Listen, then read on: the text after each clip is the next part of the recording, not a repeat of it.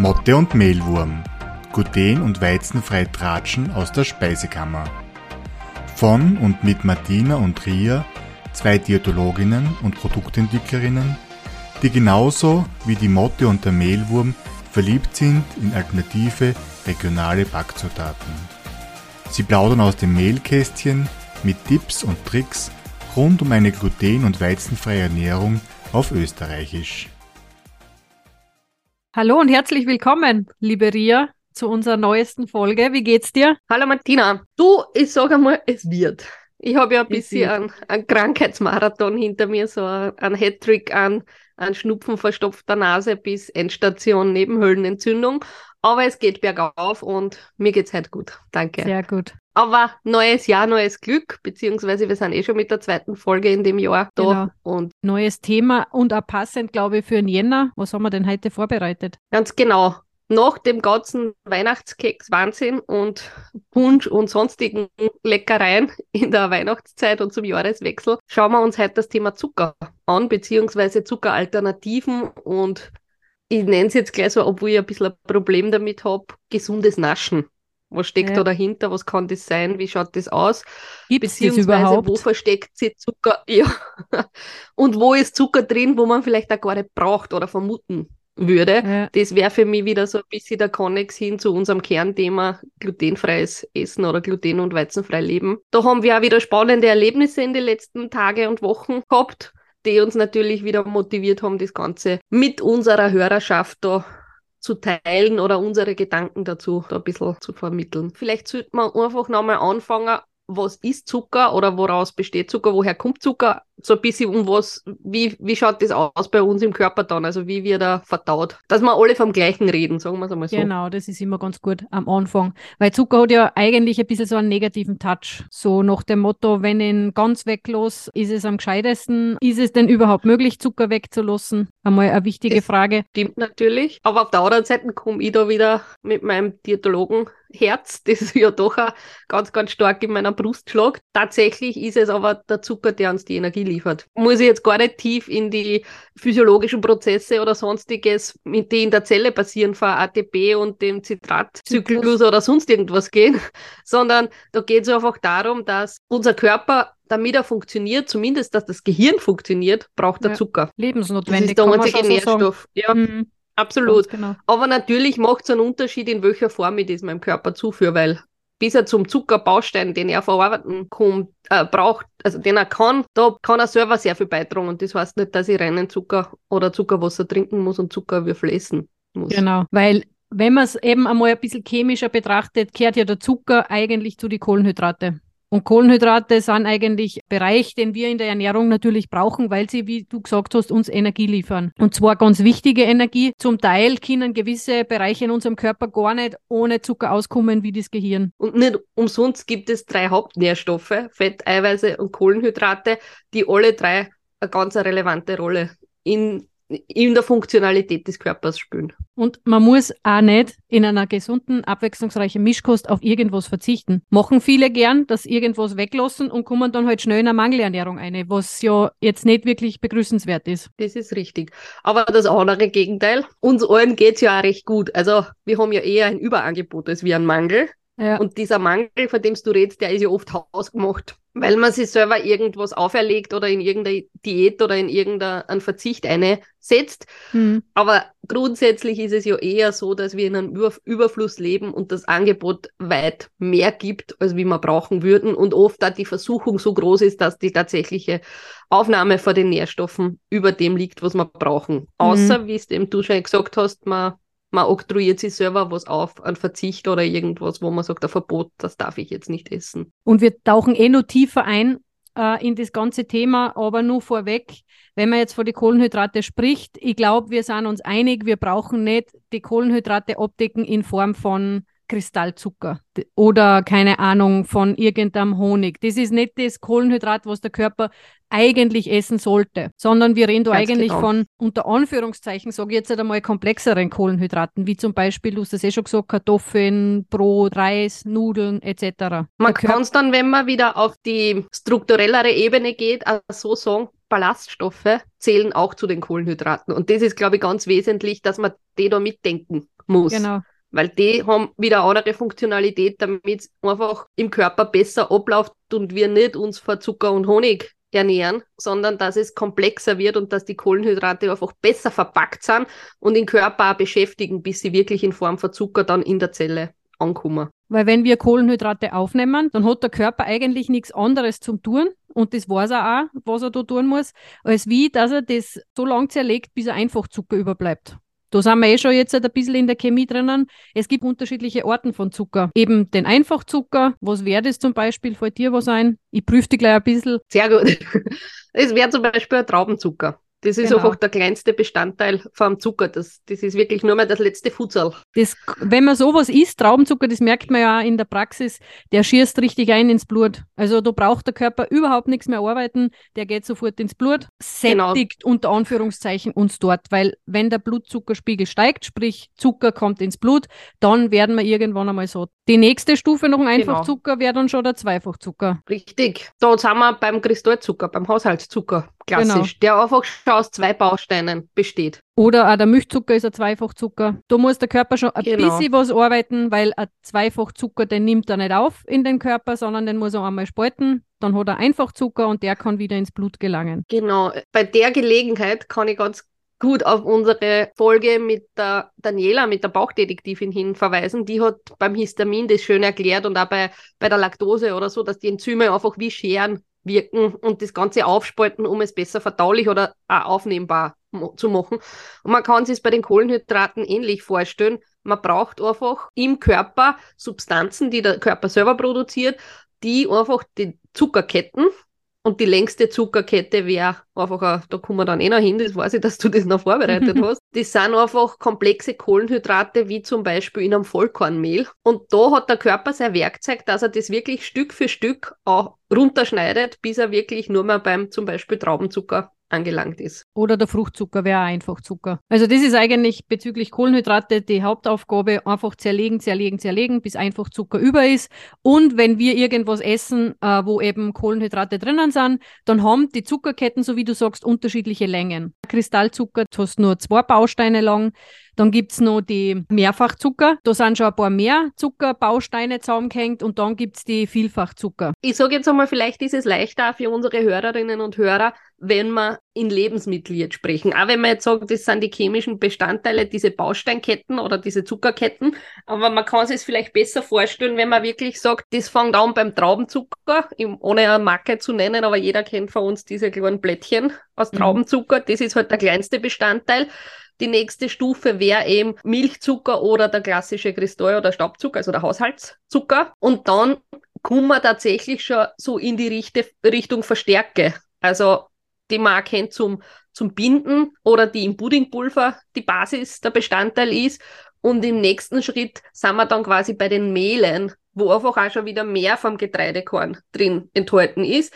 Und da gibt es ja auch wieder die Abstufung, ob ich nur den Mehlkörper, der wieder sehr einen hohen Stärkeanteil hat, oder ob ich auch die Randschichten und die Schale dazu nehme, dann bin ich im Vollkornmehl. Und je mehr andere Bestandteile außer einem herkömmlichen Zucker oder Stärke ich drinnen habe, umso länger sind diese Ketten der Kohlenhydrate einfach. Und desto wertvoller wird eigentlich auch ein Lebensmittel für den Körper. Sprich, wenn wir Richtig. Reisbrot, Nudeln und sowas essen, dann kriegen wir eigentlich den Zucker, den wir dann fürs Gehirn brauchen. Also wir brauchen nicht Energy Drinks trinken oder Cola oder keine Ahnung, Traubenzucker uns einwerfen, damit der Körper genug Zucker im Gehirn zur Verfügung hat und auch im Sport, sondern es reicht eben das abzudecken über die Kohlenhydrate, über Brot, Reis, Nudeln etc. Und im Idealfall sind die halt sehr komplex und lang verkettet, diese Bausteine an Kohlenhydraten, weil sie dadurch zum einen auch wirklich sättigen. Das fängt dann schon im Magen an. Du hast das vorher gesagt, natürlich der Blutzuckeranstieg. Und da ist es auch wichtig zu sagen, okay, mein Magen braucht schon mal länger und gibt stückelweise diese Zuckerbausteine weiter in den Dünndarm dann in weiterer Folge, aber halt wirklich so, dass ich sage, die Aufnahme ins Blut erfolgt langsam und kontinuierlich und schießt nicht direkt ein, wie es zum Beispiel beim Traubenzucker oder Fruchtzucker passieren würde, sondern es bleibt langsam und der Körper hat auch Zeit, das wirklich zu verarbeiten. Mhm. Und das sind ja oft auch die Dinge, wenn ich dann sage, der Blutzuckeranstieg würde zu schnell passieren, also so ein Peak nach oben, weil ich einfach einen, einen kurzen Zucker gegessen habe, mhm. der fällt auch recht schnell wieder runter. Und dann komme ich wieder in so ein Hungergefühl. Also kommt mhm. da in die Richtung Heißhungerattacke oder sonstiges. Also es liegt schon ganz einfach in unserer Hand oder es ist unsere Entscheidung, welche Qualität an Kohlenhydrate wir unserem Zucker zuführen, äh, unserem Zucker, unserem Körper zuführen, um auch die Leistungsfähigkeit ein bisschen zu beeinflussen. Mhm. Und da re rede ich jetzt nicht vom, vom Sport, sondern wir bringen alle tagtäglich unsere Leistung im Alltag oder im normalen Tun, beziehungsweise der Körper, darf man ja nicht vergessen, ist ja sowieso eine Hochleistungsmaschine, weil der steuert ja die kompletten Funktionen. Also unser Herz mhm. würde nicht schlagen, wir würden nicht atmen. Also alles, was auch automatisiert passiert, braucht einen Treibstoff. Und genau. das liegt in unserer Macht, wie wir unseren Körper quasi auftanken. Für uns Frauen sogar nur wichtiger. Also gerade weil du einen Sport angesprochen hast, wenn jetzt Frauen viel Sport machen, also wirklich viel Sport, dann ist es auch umso wichtiger, dass man Kohlenhydrate isst. Also wieder nicht in Form von Traubenzucker und Co., sondern wirklich hochwertige Produkte, weil ganz viele auf Low Carb oder keine Kohlenhydrate oder wenig Kohlenhydrate umsteigen. Und das bringt uns Frauen, den Zyklus von uns Frauen relativ schnell einmal durcheinander. Was mir da jetzt auch noch ganz wichtig ist, wir können zwar dem Körper sagen, okay, du kriegst mehr Eiweiß und weniger Kohlenhydrate. Wir tun ihm damit keinen großen Gefallen, weil in Wirklichkeit entscheidet am Schluss eh eher, was er aus den zugeführten Eiweiß mhm. dann auch macht, weil ganz zur Not kann er daraus auch einen Zucker machen, weil den braucht er halt einfach, dass das Gehirn funktioniert und das ist unsere Steuerzentrale. Genau. Also es ist, man kann sich genauso viel bemühen, unterm Strich schaut er dann eh selber, dass er das draus macht, was er braucht. Ist zwar dann über Umwege und muss man sich auch überlegen, ob ich das meinem Körper unbedingt antun will oder ob ich ihn quasi in einer Symbiose mit meiner Auswahl an Lebensmittel und der Funktionalität des Körpers dann ans Ziel komme, wo ich sage, dass ich hole das Beste für uns beide raus. Oder ob ich mir denke, ich, ich folge jetzt am Trend und weil ja alle möglichen Leute sagen, das ist so super und so toll und habe aber vielleicht gar nicht hinterfragt, was eigentlich im Körper passiert. Also das genau. ist schon was, wo ich sage, wäre ganz spannend, dass man sich da einmal auseinandersetzt damit, was passiert, wenn ich Scheiben Vollkornbrot esse zum Beispiel. Was mhm. ist da drin und was passiert im Körper? Damit einfach auch um zu verstehen, was das Wunderwerk Mensch überhaupt leistet dann oder der Körper an sich. Da wollen wir jetzt gar nicht sagen, dass eine Low-Carb-Ernährung nicht funktioniert. Also sprich, man nimmt natürlich Gewicht ab oder man äh, shaped seinen Körper noch. Die letzten paar Fettreserven kann man schon noch wegschmelzen damit, aber nicht selten mit einem deutlichen Jojo-Effekt. Ist Post einfach kein Dauererfolg. Nein, da. das kann man das fast nicht machen. Und wenn man zurückkommt zur normalen Ernährung, genau. dann geht es einfach wieder nach oben. Das ist einfach so. Das ist aber bei jeder Diät. Ganz egal, wie äh, super toll die angepriesen wird. Wenn man seine Ernährung umstellt, verändert sich natürlich der Körper, der hat neue Gegebenheiten, man nimmt ab. Wenn man dann aber glaubt, man kann zu alten Gewohnheiten zurückkehren, dann geht es halt wieder bergauf. Und drum Finger weg von Diäten. Das sage ich jetzt auch gleich einmal, wenn wir einen Jänner haben und da alle wieder losstarten. Aber wir driften ein bisschen ab vom Thema, gell? Da, du, du würdest uns ja heute Richtig. mehr geben, was uns da einfällt dazu. Aber wir waren beim Ganz Zucker genau, und bei den Kohlenhydrate. Und eben beim Jänner, der halt gern mit neuen Vorsätzen oder Diätvorhaben oder sonstiges und ein bisschen Motivation für einen gesünderen Lebensstil, wobei wir beide ja mit dem Wort gesund oder gesünder eh immer ein bisschen ein Problem haben. Und dadurch sind wir jetzt eh wieder auf, auf Schiene und können wir ganz gut das Thema Zucker, weil das ist halt auch eine zentrale Rolle in der ganzen Thematik, mhm. ganz gut aufgreifen, finde ich. Vielleicht, dass wir es nur äh, erwähnen, es gibt ja auch was, was süß schmeckt wie Zucker, aber kein Zucker ist, sogenannte Süßungsmittel, dass wir die auch nochmal in einem Atemzug erwähnen. Ja, was ist Zucker oder wie kann sich Zucker anders tarnen in in Lebensmittel. Aber mhm. natürlich hast du absolut recht, weil das gerade auch gut dazu passt, wenn man sagt, man will halt sich einfach seinem Körper ein bisschen die Figur shapen oder sagen, okay, ich will ihn entlasten, ich will weniger Zucker und dann greift man gerne auf Süßungsmittel. Das sind nichts anderes wie künstliche Süßstoffe, die halt rein chemisch gesehen Kurzucker sind. Und da gibt es auch verschiedene Arten von klassische Süßstoffe bis hin zu Zuckeralkohole, also um ein paar Beispiele zu nennen. Süßstoffe wären zum Beispiel äh, Saccharin, Sucralose, Acesulfam K, Aspartam. Also da gibt es eine breite Palette und oft also nicht selten kommen die in verschiedenen Kombinationen in Produkten vor, weil die halt alle ein bisschen einen anderen Nebengeschmack haben oder oft auch ein bisschen metallisch schmecken. Und dann ist es notwendig, dass man die kombiniert, um wirklich auch zu sagen, okay, mit der Süßkraft habe ich den wenigsten unerwünschten Beigeschmack und komme in dem Produkt am besten zum Ziel, damit es ähnlich am klassischen Produkt schmeckt, beziehungsweise süß schmeckt ohne, ohne Kompromisse so auf die Art. Und genau. die Zuckeralkohole, das sind so ein Mittelding, die, die haben schon einen gewissen Anteil an, an Energielieferung, sage ich jetzt einmal, oder sie bringen einen gewissen Anteil an Energie, aber halt nicht in dem Ausmaß, wie es ein klassischer Zucker machen würde. Und da wären wir beim Sorbit, beim Xylit, beim Erythrit, beim Maltit oder Mannit. Also das sind einfach verzuckerte Alkohole, sagen wir es einmal so. Genau. Also haben jetzt keine, keine berauschende Wirkung, aber die sind halt auch einfach eine, eine andere Stufe verzuckern, die weniger Energie liefern und trotzdem süß schmecken. Genau, außer aber Erythrit. Da muss man jetzt Außer Erythrit, das ist kalorienfrei, komplett. Genau. Und das, was ich sag, dazu sagen will, ist, die sind halt oft im Süßgeschmack eine Spur niedriger oder sie schmecken anders süß, sagen wir es einmal so. Anders süß wie Zucker. Dadurch ist das, die Gefahr da, dass man vielleicht eine Spur mehr davon nimmt, weil man den, den, den Süßgeschmack noch nicht gewohnt ist. Und die können aber bei größeren Mengen abführend wirken. Warum passiert das? Weil wenn diese Zuckeralkohole eben nicht vollständig vom Körper aufgenommen werden, sondern in untere Darmabschnitte, in unsere Darmflora, also ins Mikrobiom gelangen. Dort warten ja die Darmbakterien, sowohl die, die positiv als auch wie die negativ auf uns Einfluss nehmenden. Und das ist quasi, die, die fressen ja alles, was sie kriegen. Sagen wir es einmal so. Und dadurch liegt es in unserer Hand, wie wir die füttern. Wenn die dann die verstoffwechseln, dann kann es eben genau zu diesen Bauchproblematiken wie Blähungen oder Durchfall oder Bauchzwicken oder sonstiges kommen. Vielleicht nur als Ergänzung, das bringt sie auch ein bisschen heutzutage in Verruf, weil ja der Zucker, so wie wir schon gesagt haben, der wird ja über die Darmbarriere aufgenommen und kommt ins Blut. Quasi das äh, setzt der Körper wieder um, hat er zur Verfügung, damit er sich eben bewegen kann. Und die ganzen äh, Süßungsmittel, wie eben die Süßstoffe, aber auch die Zuckeralkohole, werden ja nicht aufgenommen oder nur zum Teil aufgenommen. Und Ganz genau. darum genau. interagieren sie auch mit der Darmflora. Und das wiederum führt ja auch ein bisschen dazu, dass man sagt, okay, das Darmmikrobiom oder die Darmflora, die hat einen irrsinnig wichtigen Einfluss auf unsere Gesundheit und auch aufs Körpergewicht, auf so viele Areale, auch Depressionen und äh, psychische Erkrankungen. Hormonhaushalt oder sonstige Genau. Dinge. Mhm. Also man weiß ja noch gar nicht, was, äh, auf was die Darmflora nicht alles an Einfluss hat und wie sie sich ja gegenseitig irgendwie befruchten.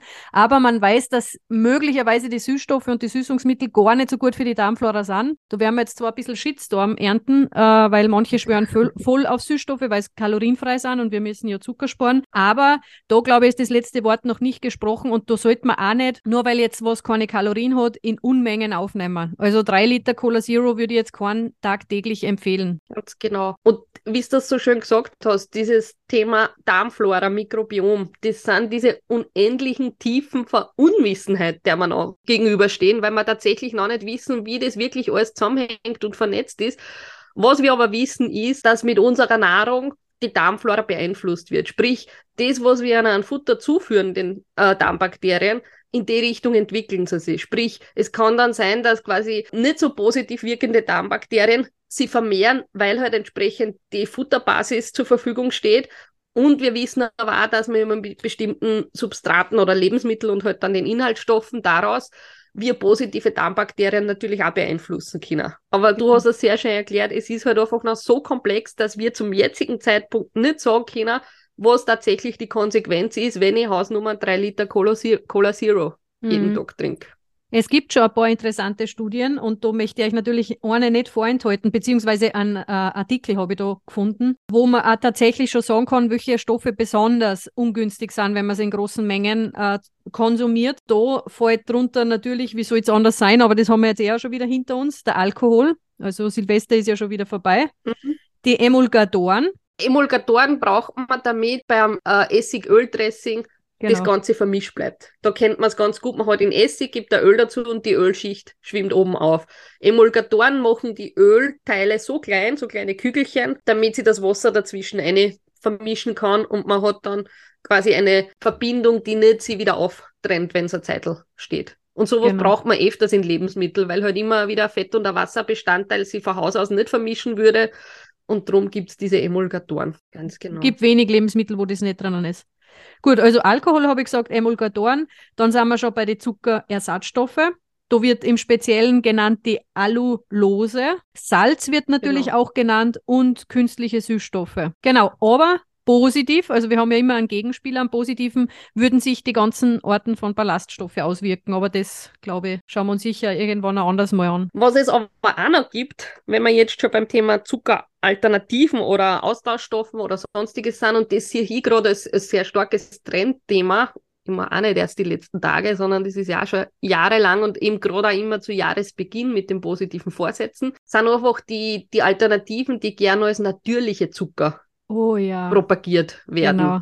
Oder halt der gesündere Zucker. Ja, ganz wichtig, Mhm. Zucker und Gesundheit, die zwei Sachen passen für mich einfach nicht zusammen, die zwei Begrifflichkeiten, weil ein Zucker ist ja nicht wegen der Gesundheit, aber das ist nur mal so nebenbei her, sondern Zucker ist ein Genussmittel. Du möchte, dass es mir gut geht, wenn ich den isst, dass das geil schmeckt, aber den is ich nicht, damit Ja. ich 100 Jahre alt werde, oder? Richtig. Sorry Also für die das, Unterbrechung. Das, das stimmt absolut. Und wie du es so schön sagst, es ist ein Genussmittel und ich finde es ja ganz wichtig, das wollte ich eigentlich am Schluss zusammenfassend sagen, aber es passt jetzt auch ganz gut, dass man einfach auch schauen sollte, einen vernünftigen Umgang mit Zucker zu Mhm. erlernen oder sie anzutrainieren. Weil er ist nicht verboten, um Gottes Willen. Mhm. Nein, weil es kann mir keiner erzählen, dass einmal ein Stückerl Kuchen gesundheitsschädlich ist. Da ist Nein. es wieder zum einen die Menge und die Häufigkeit, wie oft es in meinem Speiseplan steht. Oder wo habe ich versteckten Zucker drin, den kein Mensch braucht. Also gerade auch so Sachen, man muss nicht seinen Flüssigkeitsbedarf mit Limonaden oder Fruchtsäften abdecken. Das ist Ja. einfach eine Zuckerquelle, die man sich gut sparen kann, weil da kann man wirklich auf Wasser oder auf ungesüßte Tees oder sonstige Sachen zurückgreifen und halt auch wirklich in Lebensmittel, wo man es nicht zwingend braucht, wo wo es sich echt auszahlt, einmal auf die Zutatenliste zu schauen und zu sagen, okay, da gibt es eine Alternative ohne, weil im Endeffekt sind das oft Lebensmittel, die unterm Strich gar nicht süß schmecken. Da wird es halt wirklich für eine Optik oder für einen, einen Knuspereffekt oder was auch immer eingesetzt. Und da sage ich auch, natürlich, es ist kein Thema, wenn ich einmal Kekserl is mit einem normalen Zucker oder wenn ich einen Kuchen mit einem normalen Zucker backe. Aber man muss sich mal im Tagesverlauf anschauen, wie viel habe ich tatsächlich dann aufgenommen an Zucker, den kein Mensch braucht. Die Gutes- Zuckerschwelle kann man ja trainieren. Das Genau. hast du, glaube ich, auch letztens so schön gesagt. Richtig. Aber was schätzen, weil du jetzt gerade angesprochen hast, wie viel Zucker essen wir denn so tagtäglich? Also ich weiß, dass es zu viel ist.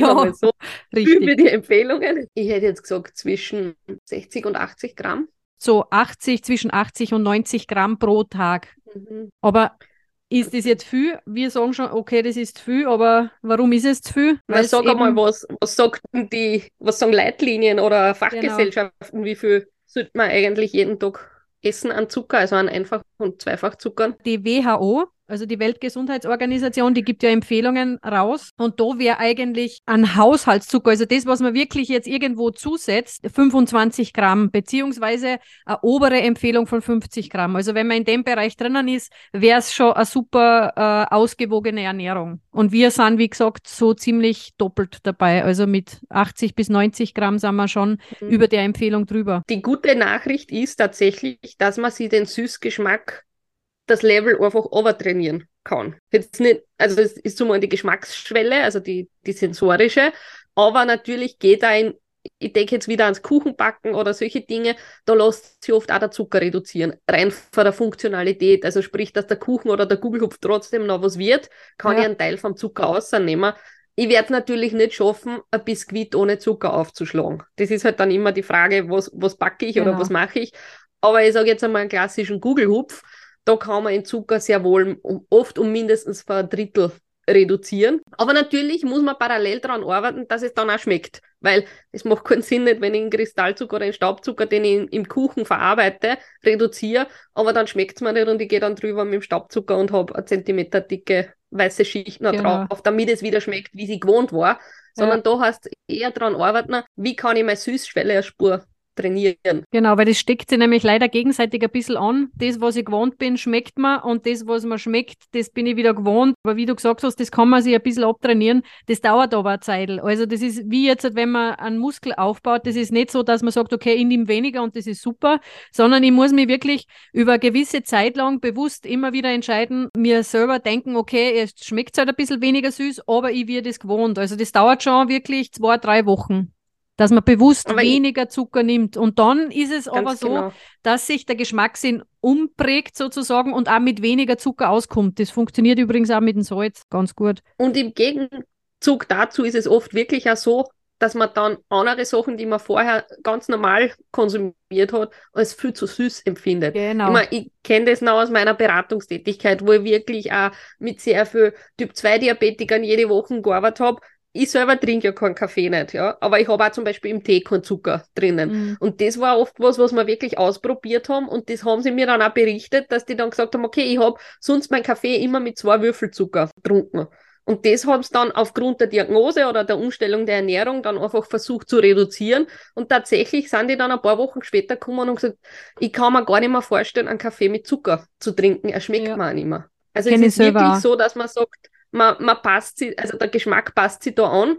Und das sind Sachen, wo ich sage, sowas würde ich als guten Vorsatz finden in jedem Jänner oder jetzt Mal, wenn man sagt, man will sich wieder was Gutes tun oder man will seine Lebensqualität und seine Gesundheit verbessern, dass man mit solchen Dingen anfängt. Du hast es gesagt, es geht beim Salz genauso einfach sie Ziele setzen, die zwar ein paar Wochen dauern, aber die machbar sind und die auch nachhaltig durchführbar und mhm. umsetzbar sind, dass es außerbringt. Genau. Weil, wie gesagt, da, da reden wir gar nicht, dass man Noschereien weglassen sollte oder so. Das, von dem, das behaupten wir jetzt gar nicht, sondern dass man seine eigene Schwelle senkt, dass man sagt, okay, weniger Zucker schmeckt mir auch. Weil was tatsächlich nicht funktioniert, ist oft auch in Diäten oder so, wenn man dann sagt, passt, ich verzichte auf Süßigkeiten oder ist nie wieder Schokolade oder zumindest diesen Monat ist ich keine Schokolade. Das ja. ist das Gleiche, wie wenn ich jetzt sage, so, und jetzt darfst du nicht auf dem rosaroten Elefanten mit die violetten Ohrwaschel denken. Genau.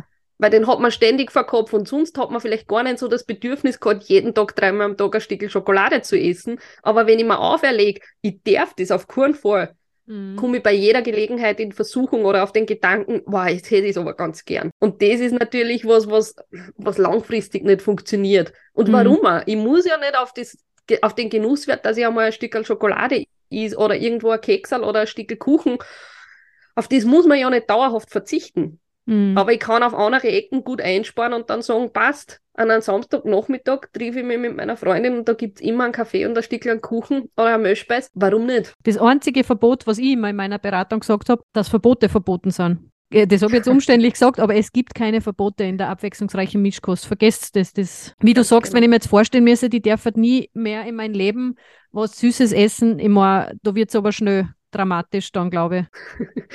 Na, vor allem, da wird man dann auch sehr schnell unleidlich, glaube ich. Ja, also, aber eben aber auch welche, also Typen, die ja. halt dann, wenn es wirklich uh, quasi ja. am Hungertuch nagen, halt auch sehr gern kranteln ja, richtig. Aber jetzt, äh, dann tun wir halt in Kuchen, wie du gesagt hast, nicht einen Zucker rein, sondern ich hau halt dann meinen Honig rein. Das gangert ja auch, oder? Dann wird es ja auch gleich viel gesünder. Uh, ja, also es ist eine Möglichkeit, dass ich einen Honig rein tue die Frage, ob was ist eigentlich der Unterschied zwischen einem Zucker und einem Honig? Das sollte man sich da vielleicht anschauen und nicht nur beim Honig, weil du hast jetzt den Honig hergenommen, das ist natürlich auch was Naheliegendes, aber auch mit der Welle einer pflanzlichen Ernährung oder veganen Ernährung fällt ja der Honig dann wiederum weg mhm. und da mhm. greift man dann gern auf andere Alternativen, zum Beispiel, ich denke da auf an einen Sirup, an einen Agavendicksaft oder was, was, was war der Teufel, also wie soll ich sagen, da gibt es einen Kokosblütenzucker und Stevia und also es sind viele Alternativen, die da sind. Aber natürlich, ich glaube, das sollte man sich einmal anschauen. Was ist das? Wie wird das gemacht? Wo kommt das her? Das sind einfach, glaube ich, Themen, die wir einmal kurz durchdenken sollten. Um Aber dann, warte noch kurz, du hast das nämlich zuerst in der Einleitung, bevor ich die äh, unterbrochen habe mit meinen Statistiken, hast das du nämlich eh schon angesprochen. Die werden auch gern gehandelt als gesündere Zuckeralternativen, oder? So glaube ich, hast das du zuerst genau. Betitelt. Ja, quasi das gesunde Naschen so auf die genau. Art. Du hast gesagt, man könnte ja den, den Kuchen auch mit Honig machen als Zuckerersatz, ob das dann vorteilhafter wäre, nennen wir es so, um nicht gesünder zu sagen. Honig ist natürlich, aber das weiß man im Grunde ja auch noch, vergleichbar mit Zucker. Er ist halt in einer anderen Form. Er ist nicht als Kristalle, sondern eher zähflüssig, also so, na, Sirup ist es ja auch gar nicht. Das Nein, er ist einfach in Wasser gelöster Zucker. Genau, aber halt so dickflüssig, dass es quasi der Löffel drin stecken bleibt, sagen wir mhm. so. Und ja, natürlich, das ist ein Naturprodukt, das wird von den Bienen quasi, ne also Pollen gesammelt, Nektar und verarbeitet und ist aber dann auch noch verarbeitet. Also es ist ja nicht so, dass ich sage, passt, die Biene bringt mir den auf mein Butterbrot, sondern äh, der wird ja auch nochmal vom Inka verarbeitet, quasi da gehört geschleudert, der gehört auch ein bisschen gereinigt, beziehungsweise halt einfach so abgefüllt, der, dass er auch noch einen, einen Verarbeitungs- oder Bearbeitungsprozess hat, aber natürlich weit weniger Schritte, als wie es der Zucker ist. Aber vielleicht sollte man gleich dort anfangen zu überlegen, wie entsteht Zucker, woher kommt der oder wo, was sind da für, mhm. für Schritte notwendig Du hast nämlich was gesagt, er ist, er ist natürlich der Honig. Wie schaut es jetzt beim, beim Kristallzucker aus? Zwecks genau. Natürlichkeit. Genau. In unseren Breitengraden wird Zucker aus der Zuckerrübe hergestellt. Das ist nichts anderes wie ein Gemüse, wenn man es so her, mhm. hernehmen will. Also wenn man ganz abstrakt denkt, dann ist der Zucker aus dem Gemüse oder aus einer Frucht, die grundsätzlich im im Wachstumsprozess oder im Reifeprozess Zucker enthält oder Zucker ausbildet. Die wird dann geerntet, wird kekselt, also zerkleinert und dann wird aus der Zuckerrübe, also das Grüne bleibt am Feld, es wird wirklich nur der, der untere Teil, der weißliche Teil verarbeitet. Es wird dann aus den Schnitzeln oder aus den kleinen Stücken der Zuckerrübe, die werden im Wasserbad, also mit heißem Wasser, wird dieser Zucker herausgelöst.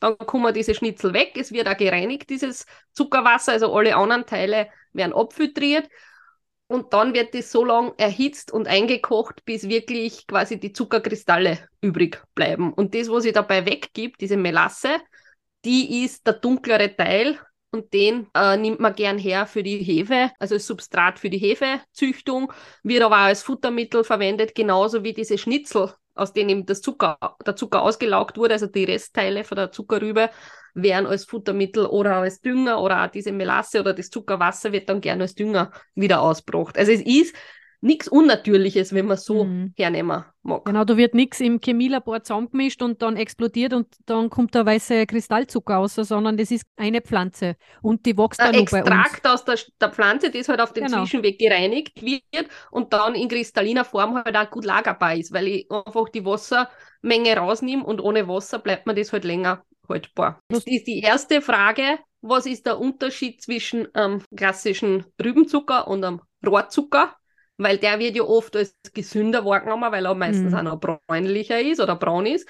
Und da muss man ganz fairerweise dazu sagen, nicht nur beim Zucker, sondern oft ist es auch bei, ich sage jetzt einmal bei Kleingebäckgeschichten, nur weil es braun ist, heißt es nicht, dass es vollwertiger ist. Mhm. Weil da ist es einfach, das Rohr, Zuckerrohr ist halt ein anderes Substrat als wie die Zuckerrübe, das ist deswegen schon mal bräunlicher. Und wenn man auch sagt, man hat zum Beispiel einen, ohne jetzt da die Marke promoten zu wollen, aber einen Wiener Zucker, der halt ein brauner Zucker ist, dann ist es oft so, dass man einen Teil von dieser Melasse, die nachher extra aufbereitet wird, das halt die, die dunkleren Anteile sind, gibt man hinten noch nochmal dazu, damit der Zucker einfach braun wird. Natürlich kriege ich da auch geschmackliche Komponenten. Ich denke da jetzt nur an einen Candice-Zucker oder so, der halt mhm. halt nochmal ein bisschen karamellisierteren Geschmack hat. Aber unterm Strich oder das, was wir im Körper zuführen, ist das nichts anderes wie ein Zweifachzucker. Egal, ob das ein Rohrzucker aus aus Übersee ist, wo es aus dem Zuckerrohr einfach hergestellt wird, oder ein klassischer Rübenzucker bei uns, der in weißer kristalliner Form oder als Staubzucker äh, angeboten wird, ist unterm Strich ein Zweifachzucker. Der Körper genau. unterscheidet da auch nicht. Und das liegt dann bei jedem selber zu überlegen, kaufe ich regional oder kaufe ich ein Produkt, das quasi aus Übersee zu uns kommt. Weil das Richtig. Zuckerrohr wächst halt nicht bei uns zu Zeiten der Nachhaltigkeit wäre es schon toll, wenn wir irgendwie uns ein bisschen besinnen, was vielleicht weniger Spuren auf der Erde hinterlässt. Du musst jetzt nicht unbedingt an, an Rohrzucker, weil er so schön braun ist und eigentlich eh nur eingefärbt ist quasi, muss ich nicht unbedingt den bevorzugen, weil ähm, im, im Körper, wie du sagst, komplett egal. Zucker ist Zucker. Ganz genau. Und das nächste wäre dann diese Trendgeschichten, dass ich mit einem Dicksaft oder einem Sirup, die halt gern auch als als pflanzliche Alternative zum Honig gesehen werden, arbeite. Und da ist es ganz genau das Gleiche, wo ich sage, äh, muss es sein, dass ich einen Agavendicksaft, der aus Mexiko kommt. Diese Agaven wachsen halt nicht bei uns. Da wird auch der Zucker draus ausgelaugt und das als Dicksaft eingekocht. Dann halt als Süßungsmittel bei uns als so super gesunde Alternative. Oder quasi ich verzichte auf den Zucker und nehme dafür einen Agavensitz oder einen Ahornsirup, ganz egal, den haben wir halt aus, aus Nordamerika. Ja. Wurscht, ja. Aber es muss alles über einen großen Teich einmal drüber. Und das muss man sich tatsächlich überlegen, ob das notwendig ist oder ob, ob das sein muss. Mhm. Für einen Zuckerersatz, der einfach in einer Siruport mehr Wasser enthält, wie es du schon schön beim, beim Honig gesagt hast, quasi in Wasser gelöster Zucker, so ein Sirup. Und natürlich kann ich da argumentieren, ich habe da natürlich meistens noch ein paar Mineralstoffe und Vitamine drinnen, aber sagen wir uns ehrlich, dass die relevant werden für unsere tägliche Ernährung, müssen die so eine große Menge davon wieder konsumieren, dass das eigentlich in keinem Vergleich steht mit wie viel Zucker soll ich aufnehmen. Also der Zuckergehalt mhm. für so einen Sirup, egal ob Agavendicksaft oder äh, Ahornsirup, der, also das sind Peanuts. die dort drin sind, an Mineralstoff. Also um meinen Mineralstoffbedarf zu decken, sollte ich nicht auf einen, einen Zuckersirup mhm. Greifen. Da sind wir wieder da, wie ich am Anfang gesagt habe, Zucker ist Zucker, es ist ein Genussmittel, den essen wir nicht wegen der Gesundheit. Richtig. Den essen wir zweckgebunden. Ich is, keine Ahnung, ich tue in meinen Tee vielleicht ein Löffel Honig rein, ich tue in meinen Kuchen ein bisschen an Kristallzucker rein, über meine Palatschinken tue ich einen Staubzucker. Was ich halt gerade brauche, verwende ich dann auch zweckgebunden. Ganz genau. Und weil du das Honigthema gesagt hast, natürlich, es macht schon Sinn, dass ich zum Beispiel, wenn man sagt, Erkältungszeit, ich habe Halsweh, ich koche mir einen Salbeitee und gebe einen Löffel Honig ein. Das weiß man, dass der leichte antientzündliche Wirkung hat, beziehungsweise sie gerne auf diese gereizten Schleimhäute legt und das eine Spur beruhigt. Und auch im Lebkuchen ich es als geschmackliche Komponente ja. einfach dazu. Da hat es alles seine Daseinsberechtigung. Aber zu sagen, statt einen Zucker nehme ich jetzt einen Honig oder statt einen Zucker nehme ich einen Ahornsirup oder einen Agavendicksaft, das macht einfach überhaupt gar keinen Sinn nicht. Wobei in meiner Wahrnehmung, glaube ich, sind das Beispiele, wo es eh nicht ganz so arg ist, dass man das zwingend als Zuckerersatz nimmt, sondern einfach als, als andere Art von Zucker. Also wie soll ich sagen, Gesünder man isst sich dessen oft schon bewusst, dass man sagt, ja. okay, meine Pancakes tue ich mit einem Ahornsirup, aber man isst sie einfach noch im Klaren, okay, es ist trotzdem ein Zucker. Ja. Das schaut schon wieder ganz anders aus, wenn man da weiter schaut auf zum Beispiel Kokosblütenzucker, mhm. weil der hat ja so einen natürlichen Touch, wo man sagt, okay, mh, hm, Kokosblüten, das ist ja viel besser wie die Zuckerrübe. Ja, stellt man sich jetzt romantisch schöner vor. Also wenn man sich bildlich vorstellt, schaut eine Kokosblüte vielleicht hübscher aus wie so eine stinknormale Rübe, die unter der Erde wächst. Aber im Grunde hat er möglicherweise, oder ist es so, dass ein gewisser niedrigerer glykämischer Index, also wirklich die, die gemessene Kurve vom Zuckeranstieg, wenn man das kurz so erklären kann, im Vergleich zu einem klassischen Zucker. Also der Zuckeranstieg im Blut wird einfach in Relation gesetzt. Dieser glykämische Index sagt man, wie hoch steigt mein Blutzucker in einer gewissen Zeitspanne.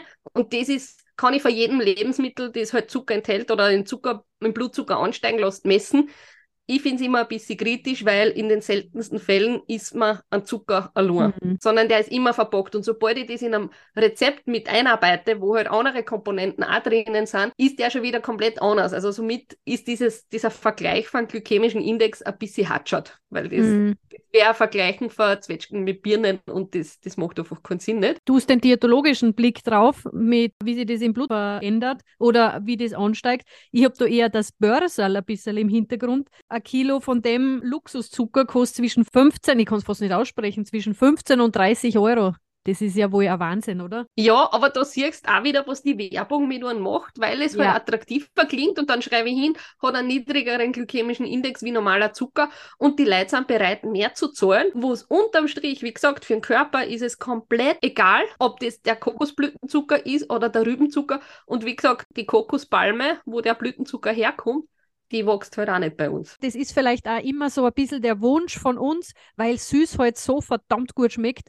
Da muss es doch irgendwo auf dieser großen, weiten Welt was geben, was sehr schmeckt und auch noch gesund ist. Das, glaube ich, spürt du auch ein bisschen mit eine. Das, was mich an so Sachen oft stört, ist, weil bei einem Reissirup denkt man nicht im ersten Moment an einen Zucker. Kleine Anekdote, wir sind ja in unserem Auftrag mit unseren Produkten, also mit unseren Backmischungen, auch immer wieder in Kontakt mit Händlern oder Einkäufern von Lebensmittelhandelsbetrieben oder halt Personen, die entscheiden, ob sowas in ein Sortiment kommt oder nicht. Und es ist halt dann tatsächlich ein bisschen erschreckend. Ich kann einfach diese Szene ein bisschen nachspülen. Wir werden natürlich gefragt, warum sie unsere Backmischungen, es gibt ja schon glutenfreie Backmischungen, was halt unsere besonders macht und warum sie jetzt die zusätzlich nehmen sollen, weil im, im Regal stehen schon welche. Und wenn wir dann halt erklären, wir verzichten auf Zusatzstoffe und unter anderem verwenden wir oder wir setzen keinen Zucker zu, kommt halt gern das Argument, na ja, aber es gibt ja andere auch, die keinen Zucker drin haben im Pizzateig zum Beispiel. Und da müssen wir aber leider drauf sagen, weil wir halt auch die Zutatentexte oder wissen, was, was andere Produkte drinnen haben, muss man leider dann sagen, okay, aber sie wissen schon, dass ein Reissirupulver ein Zucker ist. Und das ist halt diese Traurigkeit, dass man sich denkt, da sitzen Leute, die entscheiden, was für Betroffene einer glutenfreien Ernährung gescheit wäre, dass es im Regal steht und die wissen nicht einmal, dass da Zucker drinnen ist. Also die, immer, ich, mir ist schon klar, die haben einen Bauchladen voll Produkte, die sie verwalten und organisieren und Ding. Aber ist das nicht ein Wahnsinn? Und da bin ich wieder bei dem Thema der Werbung, dass man sagt, okay, Reissirup wird dann gesagt, ja passt, das habe ich halt da drin, muss sein. Ein Zutatentext für glutenfreie Produkte ist eh immer um ein Eizer länger wie, wie der für herkömmliche Produkte. Und über das lest man halt dann drüber, ohne zu mhm. hinterfragen, was macht der da drin? Brauche ich in einem Pizzateig einen Reissirup? Der Industrie ist es wurscht, ob er da Reissirupulver oder Glukosesirupulver oder was auch immer hernimmt, das, macht ja dann keinen Unterschied. Aber Reissirup, da ist halt sehr viel Täuschen und Tarnen dabei, dass man das nicht zwingend gleich als, als Zucker erkennt. Ja, rote Bananenpulver könnt ihr noch anbieten. Das kostet 75 Euro pro Kilogramm. zum Beispiel, ja. ja also was Beispiel. mir halt auch wichtig ist, dieses Bewusstsein, dass das zum einen schon auch Zucker ist und zum anderen zu überlegen, was hinterlasse ich für einen CO2-Abdruck bei meiner Auswahl des Zuckers, das unterm Strich für meinen Körper ganz genau das Gleiche ausmacht. Also mhm. es, wie gesagt, es ist kein Unterschied, ob ich einen Kristallzucker oder einen Reissirup hernehme. Also wie gesagt, das ist Augenauswischerei, wenn ich sage, ja passt, der hat aber nur 80% Zuckeranteil und 20% sind, sind Wasser davon. Wenn ich das in getrockneter Variante hernehme, dann muss ich umso mehr hernehmen, dass ich die Süßkraft oder den Effekt, den ich haben will, erreiche. Und gerade bei glutenfreien Produkten, das haben wir schon mal angesprochen, ist ja das nicht drinnen, damit man sagt, hahaha, den Zöliakie-Betroffenen oder den Allergikern schummeln wir jetzt noch einen Zucker unter, weil das ist so lustig, sondern das gibt man ja aus technologischen Gründen dazu. Die tun ja das, damit sie eine bessere Farbe vom Endprodukt erreichen, beziehungsweise eine knusprige Kruste kriegen. Und der Geschmack. Ginge auch anders, wie mhm. wir es wissen, aber das ist halt ein einfacherer und ich sage es auch ganz ehrlich, ein günstiger Weg, wie man das simulieren kann. Genau, das haben wir ja und als Zutat halt, in anderen Produkten drinnen, dass es auch technologisch genau das genau, macht. Genau. Also Zucker kann ja auch was. Zucker und, ist äh, extrem wichtig, auch beim Backen. Also ein Konditor kann ohne Zucker, glaube ich, auch nicht wirklich gut über die Runden kommen. Aber wie gesagt, das ist halt auch manchmal drinnen, um qualitativ minderwertigere Produkte als qualitativ hochwertiger darzustellen. Mhm. Genau. Und was auch so ein Thema ist, alles, was in die Medien groß gepusht wird, wurscht ob positiv oder negativ, weil Stevia zum Beispiel hat ja lang gebraucht, bis es als Lebensmittel zugelassen wurde. Es ist beim Badezusatz gestanden. Also es ist nicht als Lebensmittel in Verkehr gebracht worden, sondern als Art Kosmetik oder Badezusatz. Genau. Es ist paradox, was da gelaufen ist, keine Frage. Und egal, was der Grund war, warum das so lange dauert hat oder warum sie den Umweg gegangen sind, auf jeden Fall ist es auch eine Möglichkeit, Zucker zu ersetzen. Mag man oder mag man nicht, ist natürlich eine ganz klar Geschmackssache. In Südamerika machen sie das seit Ewigkeiten, dass sie ja. damit süßen aber ist auch naheliegend, weil das wächst bei denen dort, ja. Genau. Und alles, was dort wächst und wird verarbeitet und die nehmen halt dann das in Form, dass sie die Blätter hernehmen und da einen Tee draus kochen oder halt einen, einen Zuckersud mhm. machen, mit dem sie dann süßen. Wenn ich aber jetzt sage, das ist das Stevia in, in meinem Spender drin, also wie die Süßstofftabletten oder in Pulverform, dass ich es in die Produkte drin habe oder mir selber damit backen kann, dann ist es genauso ein verarbeitetes Produkt wie der Zucker aus der Rübe, der bei uns Ganz wächst. Genau. Er hat eine andere Süßkraft und er mhm. hat wahrscheinlich eine höhere, Sü also es ist so, dass die Süßkraft höher ist und die weniger braucht, aber die Süßkraft schmeckt anders oder die Süße schmeckt anders. Die hat sehr schnell einen metallischen Beigeschmack. Das muss man mögen und ich mag niemanden absprechen, wenn der sagt, aber mir schmeckt der Ahornsirup so gut in meinem Tee, den habe ich viel lieber wie in Zucker. Feel free to use it. Also es ist überhaupt gar kein Thema. Das ist nicht gesünder oder das ist nicht besser und es ist deswegen auch nicht zuckerfrei, weil ich habe immer noch einen Kaloriengehalt, ich habe immer noch einen Blutzuckeranstieg, aber ich habe halt keinen Zucker, wie wir ihn kennen, draufstehen oder drin verpackt. Aber unterm Strich, ich mache das keinen Unterschied. Also beim Stevia hast du keinen Blutzuckeranstieg, weil das, das ist ja ein Süßstoff. Und da kann ich nur ergänzen, weil du gesagt hast, du weißt nicht, warum das damals so lange gedauert hat. Das war, da habe ich tolle Anekdoten. 2010 habe ich da mit meinen Kursen angefangen. 2011 ist er dann zugelassen worden als Zusatzstoff. 2010 sind es bei mir immer in die, in die Gruppenschulungen gewesen und haben alle eine Stevioglycosid-Tropferl, was eben in der Kosmetik mhm. gekauft haben, haben es mitgehabt, gerade dass es nicht illegal irgendwo im, im, im Manteltaschel gehabt haben und haben es halt beim Buffet dann immer verwendet und haben halt gesagt, wie super und wie toll das ist. Die haben da tatsächlich Kosmetika konsumiert und ich habe mir nur gedacht, wart's doch auf die Zulassung, weil die Zulassung ist dann schon notwendig. Wenn so ein Zusatzstoff quasi als äh, Lebensmittel auf den Markt kommen soll, dann muss der wirklich lange, lange Zeit getestet werden, dass er unbedenklich ist. Und da haben sich Konsumenten tatsächlich in den Gefahrenbereich begeben und haben das einfach schon konsumiert, bevor die EFSA den freigegeben hat. Aber bitte, 2011 ist er dann gekommen und Und das wollte ich nur sagen, hat nicht wirklich einen Einfluss auf den Blutzucker. Da muss man auch wieder unterscheiden zwischen den Süßungsmitteln und dem Zucker. Der Zucker hat einen Einfluss. Das ist natürlich richtig. Sollten theoretisch keinen haben, aber da gibt es auch Studien, dass vor allem die Sucralose möglicherweise auch einen Einfluss auf den Blutzuckerspiegel hat. Ich glaube, die also, sind erst im Tierversuch und noch genau, nicht wirklich so valide, dass man sagt, man kann das. Darf ich da noch was dazu ja. sagen zu deinem äh, als gesund empfunden? Jetzt muss ich da das fast ein bisschen vorlesen. Wieder eine Statistik aus äh, einer Verbraucherstudie aus Deutschland mit 1203 Befragten. Welche Zuckerart und Süßungsmittel wird als gesund empfunden, als gesündestes Süßungsmittel? Na, ich glaube, gesündeste wird möglicherweise der Honig, weil es doch noch genau. naheliegend ist, weil es regional normal ist. Genau. Und als ungesündestes wird sicher der klassische Zucker gesehen. Komplett richtig. Also 71 Prozent, das ist jetzt richtig sage, von den 1200 Befragten empfinden den Honig als gesund. Und nur 4,7 Prozent empfinden den Haushaltszucker als gesund. Noch ein Honig ist gleich einmal kennen die sind jetzt alle so um die 40 Prozent, ist der, das Dattelpulver gekommen. Ich glaube, das hast du auch schon erwähnt gehabt. Der Agavendicksaft, der Birkenzucker, also das Xylit, Erythrit, Traubenfrucht, Süße, Kokosblütenzucker, Traubenzucker, Stevia. Also alles, was eigentlich nicht natürlich hergestellt ist, kommt nur vor dem Haushaltszucker. Das ist schon ein bisschen paradox, oder? Absolut. Und du hast das vorher schon angesprochen, den Birkenzucker. Die Statistik Xylit. passt ja da auch super dazu. Ja. Genau, das Xylit. Das ist ja für mich der Werbeschmäh schlechthin. Weil als Birkenzucker liest sich das ja als das Natürlichste überhaupt. Sagen wir uns ehrlich, ein Xylit hat, glaube ich, noch nie Kontakt mit der Birke gehabt.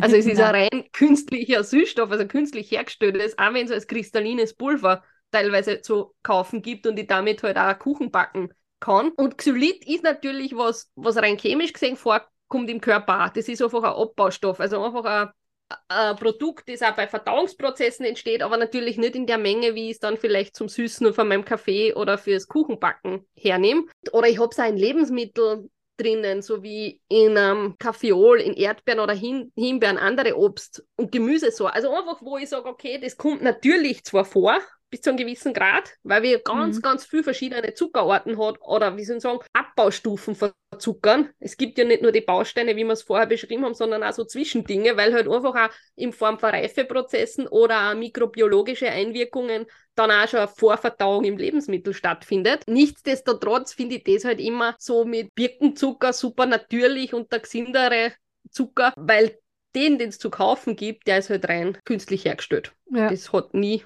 was vom, von der Birke gesehen. Natürlich kommt es grundsätzlich aus dem Holz der Birke, dort kommt es vor, also diese Xylose, die dazu herangezogen wird, aber es ist halt, wie gesagt, wenig. Also das Image ist ein anderes, als wie es tatsächlich ist.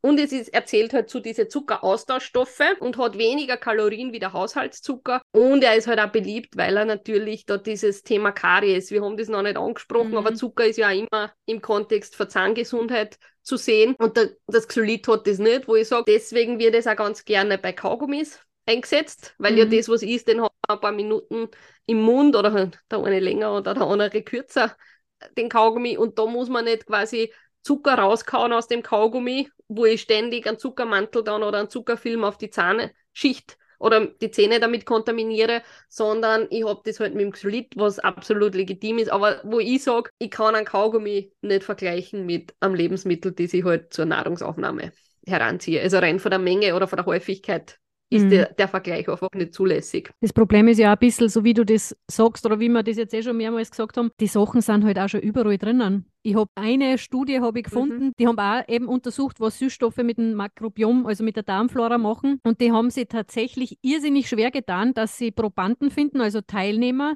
die in die Gruppe kommen, die absolut keine Süßstoffe konsumieren. Das ist kaum möglich, aber gar nicht so, weil wir es bewusst daheim in die eingeben, sondern weil es überall drinnen sind. Das stimmt und du, du weißt ja, dass ich sehr, sehr sensibel ja. bin auf so künstliche Süßstoffe oder auch Zuckeralkohole. Also für mich sind die schon in kleinsten Mengen, wo ich Blähungen kriege, wo ich Bauchweh kriege. Also ich, ich vertrage die tatsächlich extrem schlecht. Wir haben das in fertigen Salaten zum Beispiel drin. Das, das braucht der Kartoffelsalat sein, wo sie mit der Marinade halt dann mit einem Teil Süßstoff auch schon süßen. Ich sag's ganz ehrlich, das sind Essiggurkel. Der Sud für Essiggurkel, dreht's mhm. dir einmal um, da ist ein Süßstoff drinnen. Wenn man nicht so wie ich dann hinten noch Beschwerden kriegt, dann fällt es halt nicht einmal auf. Weil natürlich ist, ich sage jetzt mal gerade österreichische Essigmarinaden oder so Sachen, da ist gerne ein bisschen Süße dabei, also sprich ein, Zucker. Die nehmen wir halt in Süßstoff im gut Glauben. Das ist natürlich kalorienfreundlicher oder es ist halt für die Mehrheit gescheiter. Aber tatsächlich haben wir das in Aufstriche, also in viel fertigen Produkten, die wir kaufen, sind Süßstoffe drinnen, wo man es tatsächlich nicht vermuten würden. Mhm. Da stelle ich mir schon vor, dass es schwierig ist, dann Leute zu finden, die tatsächlich sagen, sie konsumieren keine Süßstoffe, weil das ist nachher nicht nur gesagt, ich trinke keine Leitgetränke, mhm, genau. sondern das habe ich im anderen in meinem anderen Repertoire an Lebensmittel halt auch gern schon versteckt. Oder oft auch die Kombination aus Zucker und Süßstoffen in Getränken. Ja. Ich denke da an, an Eistee-Geschichten, wo eine Kombination oft drinnen ist. Oder eben auch klassische Limonaden. Das muss einfach nicht sein. Also das, genau. das sehe ich nicht ein, weil, wie gesagt, es gibt Menschen, die es tatsächlich auch nicht vertragen und es ist halt eine bewusste Entscheidung, vielleicht will ich das gar nicht. Was ich aber schon sagen möchte, also was mir ganz wichtig ist, oder uns vielleicht auch, es ist nicht so, dass wir irgendwas verteufeln wollen. Also das ist nicht unser Nein. Ziel, dass wir sagen, der Zucker ist schlecht, passt da auf, oder dass ihr mal einen Birkenzucker nehmt oder einen Kokosblütenzucker, das ist auch nicht schlecht. Es gibt Süßstoffe, die verteufelt man nicht. Und das, was mir dabei auch noch wichtig ist, wie gesagt, es gibt ja auch Vorzüge für so Zuckeralternativen, weil es geschmacklich oder in irgendeiner Rezeptur gerade super gut passt. Der Hype um die Datteln jetzt, dass man sagt, man süß mit Dattelmus oder so sagen oder mit Dattelsirup. Ja, aber es ist deswegen nicht zuckerfrei. Und das wird sehr oft quasi kommuniziert. Ich habe mir auch ausgesucht, ein Rezept für einen Nuss-Dattelkuchen oder ein, ein Schokokuchen, quasi vegan und schnell und super gesund steht da dabei. Wenn man sich anschaut, im ersten Step einen klassischen Gugelhupf mit Nüssen. Habe ich auf einer Gugelhupfform 250 Gramm Staubzucker. Ist viel, habe ich schon ja. erwähnt, könnte man theoretisch auch reduzieren. Ist jetzt aber nicht, wie gesagt, einfach um zum Vergleich, für eine Kugelhupfform brauche ich da 250 Gramm Staubzucker. Dann haben wir da zwei gesündere Kuchenvarianten, quasi vermeintlich gesündere oder werden so angepriesen. Da habe ich in der einen Variante 150 Gramm Datteln getrocknet und eine halbe Tasse Dattelsirup. Also wenn man von einer Tasse ausgeht, ich sage jetzt einmal ein Heferl, ein Kaffeeheferl, hat das 250 Milliliter, eine halbe Tasse wären 125 Milliliter. Dann bin ich da auch schon bei 275 Milliliter oder 250 Gramm Dattelsüße. In den gesamten getrockneten Datteln habe ich natürlich Ballaststoffe drinnen, ist ja getrocknete Frucht und ist auch gar nicht so wenig, wenn man sich überlegt, sind in 100 Gramm getrocknete Datteln ungefähr 6 bis 8 Gramm Ballaststoffe. Ja, das ist auf den Ballaststoff bezogen, heißt aber nicht, dass da wenig Zucker drinnen ist. Wenn ich aber im Vergleich dazu hernehme, getrockneten Apfel, zum Beispiel so Apfelchips, 100 Gramm, die haben äh, 11,2 Gramm Ballaststoff, also fast doppelt so viel mhm. drinnen. Und ein anderes Kuchenrezept mit Datteln habe ich dann auch wieder 80 Gramm Datteln und Apfelmark, also Apfelmus zum Beispiel mit 220 Gramm. Wie gesagt, ist natürlich, kommt vom Obst, aber es ist de facto Zucker, Fruchtzucker. Mhm. Und bin ich bei 300 Gramm, was ich an, an Früchten drinnen habe. Wie gesagt, mir ist ja die ausrechnen, was Zucker ist, aber da, wo ich das größte Problem habe, ist dabei, dass man dann so schreibt hin, zuckerfreier Kuchen, aber es ist falsch, weil einem mhm. in die Datteln oder im Apfelmus oder egal, was ich dazu hernehme, oder in Ahornsirup, der da auch noch drinnen ist, habe ich einfach Zucker drinnen. Ja, geschmacklich bringt es mir vielleicht einen Vorteil, soll so sein, aber ich mag nicht, dass man aus einem Irrglaube heraus oder aus einer Irreführung heraus dann sich denkt, hm, da ist eh kein Zucker drin, da kann ich zwei Stückel essen. Oder ich gebe meinem Kind lieber das, weil da ist kein Zucker drinnen. Wäre es nicht gescheiter, wie wir am Anfang gesagt haben, wirklich versuchen, an seinem Süße-Empfinden zu arbeiten und sagen, mhm. ich brauche generell weniger Zucker oder ich nehme nur ein Stückel Kuchen und mein Süßgusto, der halt da ist, den kann ich auch anders abdecken, weil es macht ja Sinn, wenn ich zweimal am Tag ein Stück Obst isst, sei es in meinem Müsli in der Früh und am Nachmittag auch nochmal einen Apfel zum Beispiel oder in der Winterzeit Mandarinen oder Orangen, dann habe ich einen Süßgusto abdeckt und der Heißhunger auf Süßes wie Keksal, Schokolade oder Kuchen wird ja gar nicht so groß. Mhm. Und wenn es dann ist, dass ich mir das vergönne, weil es wirklich ein Genussmoment ist, dann kann ich einfach mit dem arbeiten, was schon immer und ewig da ist und ich reduziere den Zucker drin und mache mir meinen Kuchen mit dem normalen Zucker. Wie gesagt, wenn nur der Dattel, das Dattelmus oder sonstiges jetzt besser schmeckt oder geschmacklich einen Vorzug bringt, gerne. Mir wäre es lieber, ich kaufe das ein, was bei uns wächst, als wie das ist von irgendwo her. Da geht es nicht um die Gesundheit, wenn ich mir eine Noscherei gönnen möchte und mir gut, hoffentlich nichts verbiete, dann gönne ich mir die und die mache ich so, wie ich es machen will. Bitte Herz dem auf, einzuteilen in gesund und ungesund. Die Mischkost macht eigentlich nur die Abwechslung aus. Vielleicht dann noch zum Schluss, ich habe im Internet tolle Online-Checklisten für Zucker in Lebensmitteln gefunden. Also das sind äh, Milchprodukte sind da dabei, Getränke, also alle Produkte, die man halt so im Handel kriegt. Und da äh, sind auch tatsächlich Zuckermengen drinnen, aber auch Empfehlungen, was sich jetzt für Ernährung besser eignet. Die kann ich auch in die Shownotes eingeben. Die sind von Sipkan. Ähm, Sehr gut, das wollte ich eh gerade sagen. Genau. Du gibst das in die Shownotes. Wir können es auch auf unsere Social-Media-Kanäle teilen. Da findet ihr uns, wie ihr eh schon wisst, auf Motte und Mehlwurm, auf Facebook und auf Instagram oder ihr könnt uns natürlich auch jederzeit per E-Mail kontaktieren. Das wäre podcast.motte.mailwurm.at. Also, ich weiß nicht, wie es dir geht. Ich glaube, ihr könnt über Zucker und über Ernährung noch stundenlang reden, aber ich glaube, wir haben einmal so das ja. Wichtigste gesagt. Falls wir ein bisschen verwirrend waren oder falls es Fragen gibt, bitte meldet euch einfach. Wir klären Richtig. sehr gerne auf. Und wir gönnen uns jetzt noch eine glutenfreie Sachertorte mit normalem Kristallzucker hergestellt und sehen uns bzw. hören uns wieder in zwei Wochen. Ganz genau. Macht es gut, genießt eure Süßigkeiten und lasst es euch gut gehen. Tschüss. Tschüss.